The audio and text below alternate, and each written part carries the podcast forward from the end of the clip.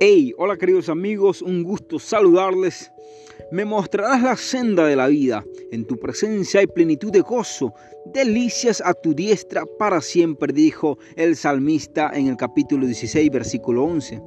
Querido amigo, querida amiga, cuando las dificultades lleguen a tu vida, recuerda que Estar en la presencia de nuestro Padre Celestial nos devuelve la identidad, nos da vida y propósito.